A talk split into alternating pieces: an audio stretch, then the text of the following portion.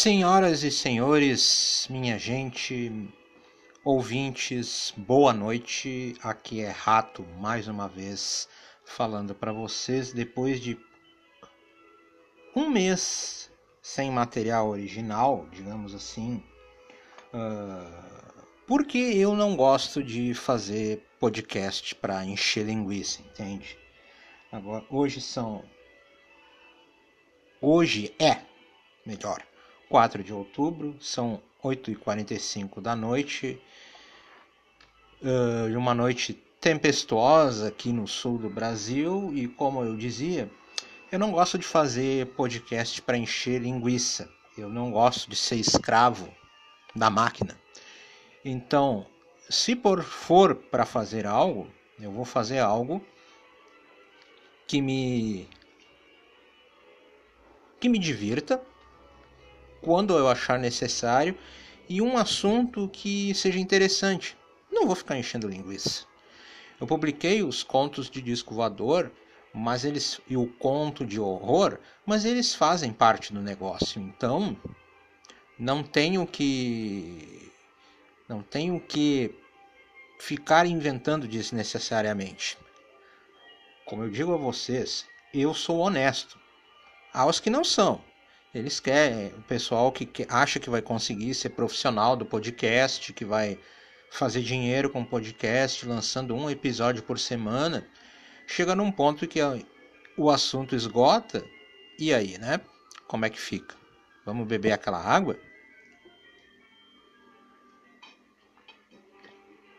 Hoje eu decidi falar sobre um determin... três determinados as... aspectos da cultura japonesa. A cultura japonesa tem bastante penetração aqui no Brasil, mas eu acredito que estes três comportamentos, ou melhor, três jeitos de viver não sejam lá muito divulgados aqui na nossa terra. Uh, eu vou começar com um texto de Brian Lufkin, que ele escreveu para BBC Future, que vai ser o primeiro tópico deste episódio de hoje, episódio número 6. Título do texto: As empresas do Japão que ajudam pessoas a desaparecer. Todos os anos, algumas pessoas optam por sumir e abandonar suas vidas, empregos, lares e famílias. No Japão, elas são conhecidas como Johatsu. E existem empresas que as ajudam a fazer isso.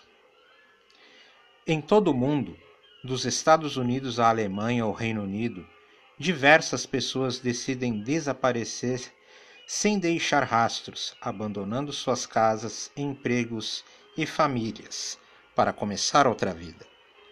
Muitas vezes fazem isso sem nem olhar para trás. No Japão, essas pessoas são conhecidas como Johatsu. O termo significa evaporação, mas também se refere a pessoas que desaparecem propositalmente e escondem seu paradeiro por anos ou às vezes até décadas. Fiquei farto das relações humanas. Peguei uma mala e desapareci, disse Sugimoto, de 42 anos, que pediu para que seu primeiro nome fosse ocultado nesta reportagem.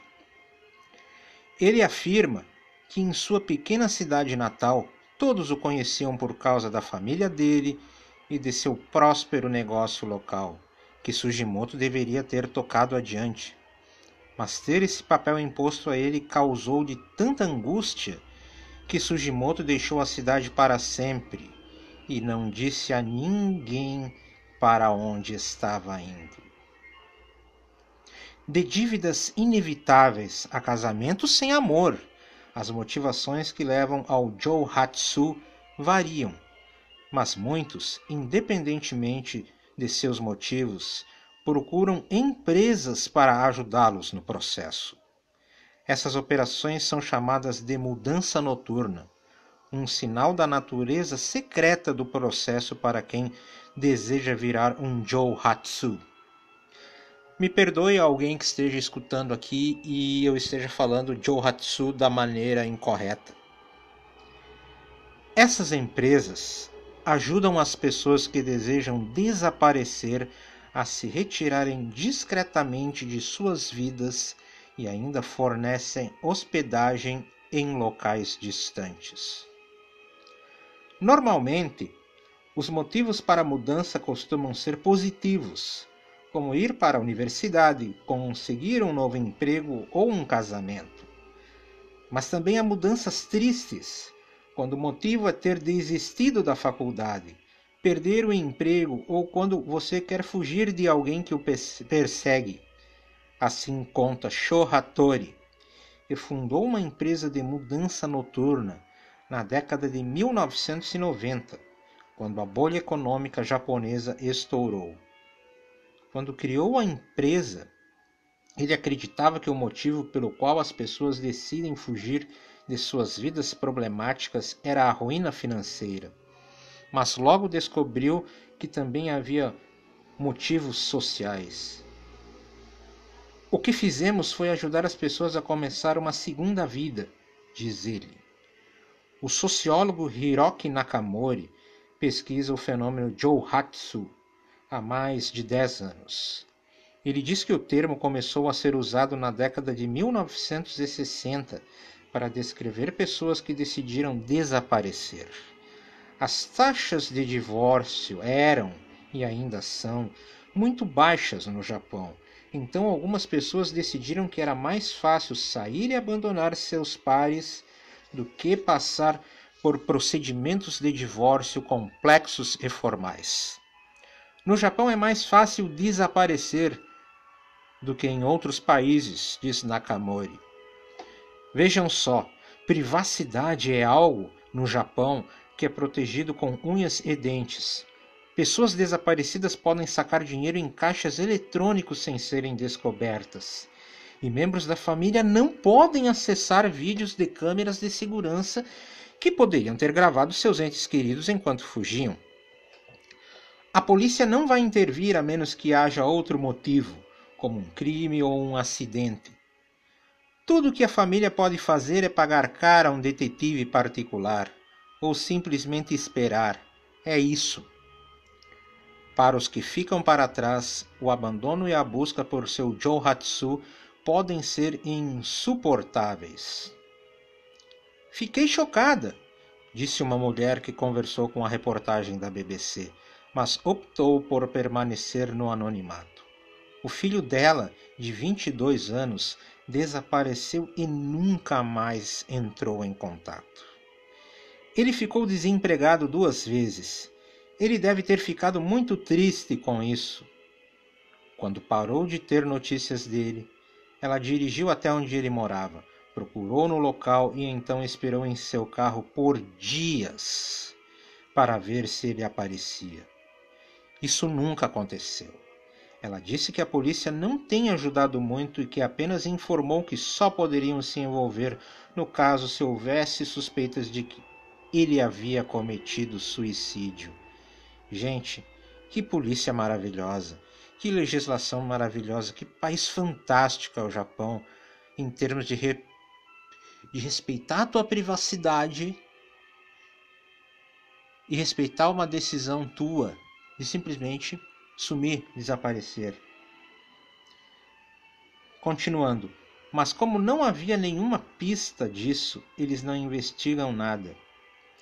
Eu entendo que existem agressores e que a informação pode ser mal utilizada. Talvez a lei seja necessária, mas criminosos, agressores e pais que querem seu, procurar seus próprios filhos são tratados da mesma forma por causa da proteção. Como isso pode acontecer? questiona. Com a lei atual e sem dinheiro, tudo que eu posso fazer é verificar se meu filho está no necrotério. É tudo que me resta.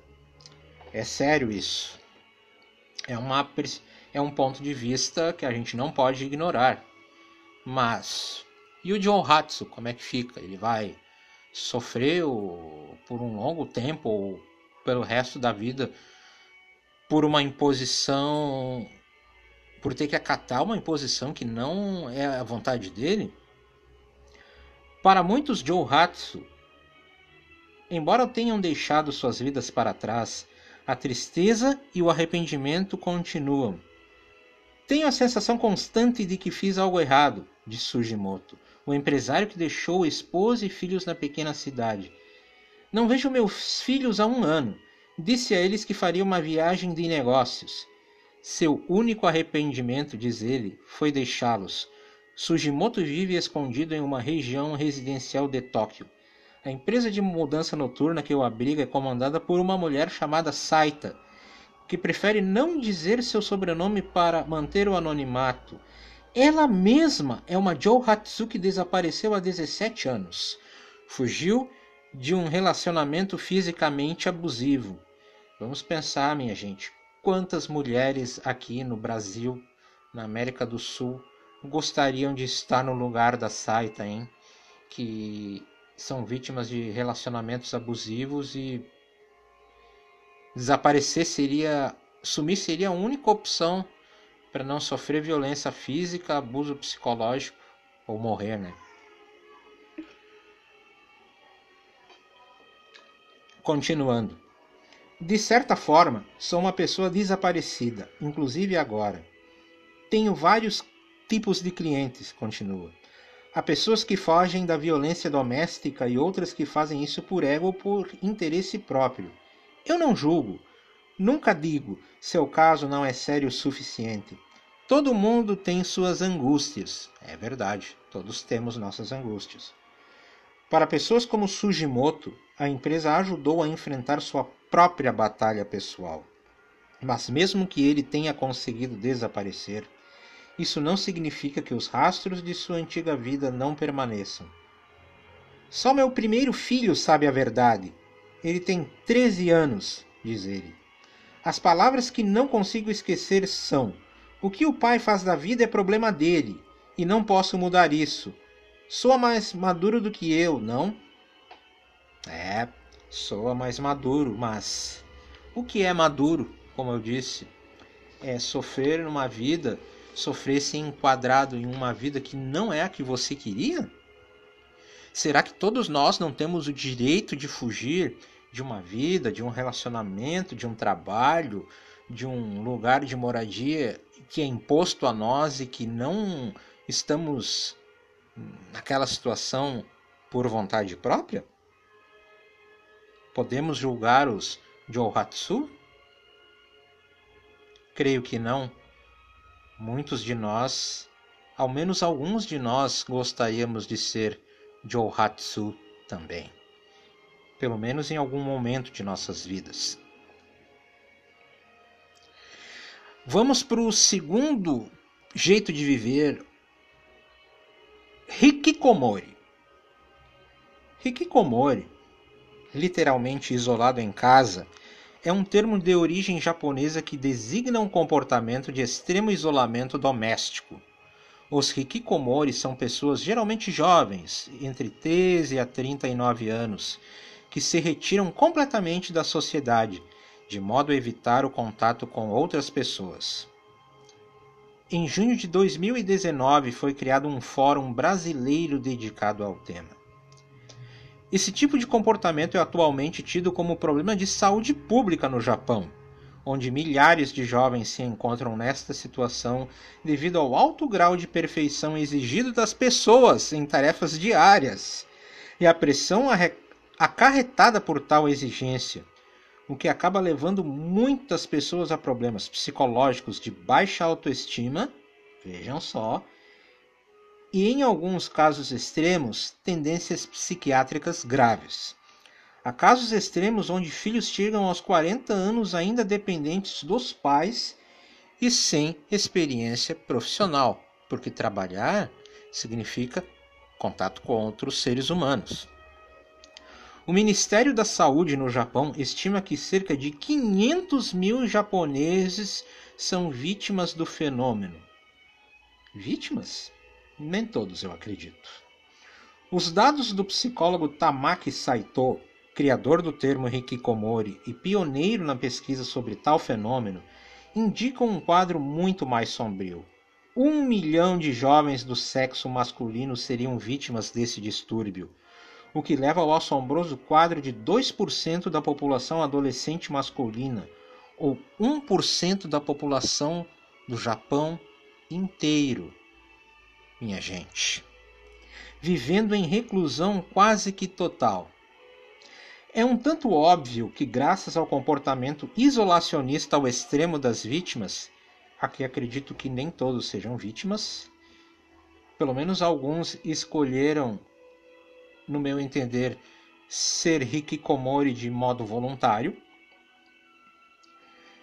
O número exato de hikikomori existentes atualmente não pode ser medido com exatidão e provavelmente está entre um dos dois extremos opostos propostos, desculpem, pelos dados fornecidos. Há informações de que Tamaki teria posteriormente admitido na sua autobiografia Hakushi no Kimio na Shishunki que esse número não tem base factual e foi empregado apenas para chocar e chamar a atenção para o problema. Eu acredito que Tamaki seja um psicólogo preocupado com a saúde mental das pessoas. E usar esse número foi uma maneira de fazer com que as pessoas prestassem atenção na questão do hikikomori.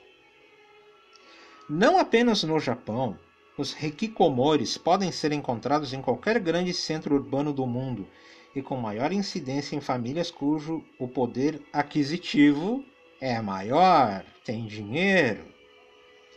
Com o recente avanço tecnológico e o aumento da renda familiar, estas podem propiciar aos filhos conforto e tecnologia, assim desmotivando-os a enfrentar o mundo, a buscar seu espaço e seguir seu caminho, dando-lhes ocupação permanente em seus lares. Por isso que há alguns movimentos de retorno a viver como se vivia antigamente em 1906, por exemplo, onde não havia tanta tecnologia e há pessoas que vivem dessa maneira, como, sei lá, no ano 8 depois de Cristo, sem com o mínimo possível de tecnologia para não se tornar tão enclausurados e tão dependentes de tecnologia, mas Bom, o que é um smartphone? Esse smartphone com o qual eu estou gravando para você é o smartphone mais simples da, Alcatel, da Alcatel que tem acesso à internet. Qualquer um pode ficar dependente deste smartphone. Deste smartphone simples. Continuando, estima-se que nos Estados Unidos, gente, a incidência de hikikomores é alta.